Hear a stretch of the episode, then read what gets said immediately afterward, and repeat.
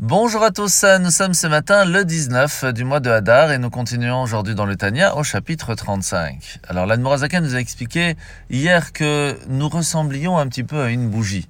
Nous étions cette mèche qui attend d'avoir la chance de pouvoir recevoir la flamme de Dieu, cette, euh, cette force divine qui a envie de résider dans ce monde, et que pour cela, bah, tout simplement, il fallait avoir de l'huile, ce qui allait permettre que cette flamme allait pouvoir continuer à rester en nous et pas simplement venir quelques instants et repartir. Et c'est pour cela que faire la volonté de Dieu, faire quelque chose qui est vraiment ce que Dieu attend de nous, en nous mettant de côté, en mettant notre volonté de côté, est exactement la soumission qu'Hachem attend pour que l'on puisse, Bezrat Hachem, recevoir la chance que Dieu réside en nous. Pourquoi spécialement une mitzvah? Premièrement, il y a une différence dans les mitzvot. Comment est-ce qu'on les fait? Est-ce qu'on utilise simplement notre intellect ou notre parole, comme dans l'étude par exemple, qui est aussi la volonté de Dieu? Mais on ne va pas utiliser tout notre être, tout notre corps. Mais quand l'on fait une mitzvah, où tout notre corps est utilisé, notre âme animale aussi, notre volonté de manger, de dormir, de boire, etc., va être utilisé pour un but plus spirituel, eh bien, c'est tout notre être qui sera la flamme et celui qui va pouvoir illuminer le monde autour de nous. Et c'est pour cela que le fait de faire une mitzvah concrète est bien plus important que simplement avoir le cœur qui va euh, ressentir quelque chose pour Dieu si en fin de compte on ne le met pas dans les actes.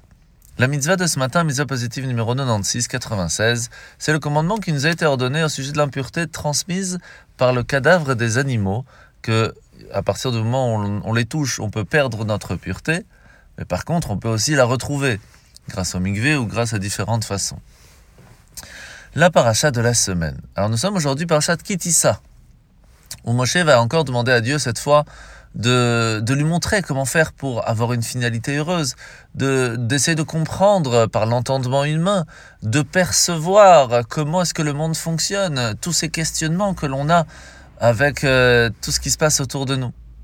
Et c'est là qu'Hachem va lui dire, tu ne pourras pas réussir à percevoir et à comprendre tout ce qui se passe autour de toi. Seulement depuis l'arrière, ma face ne peut être vue.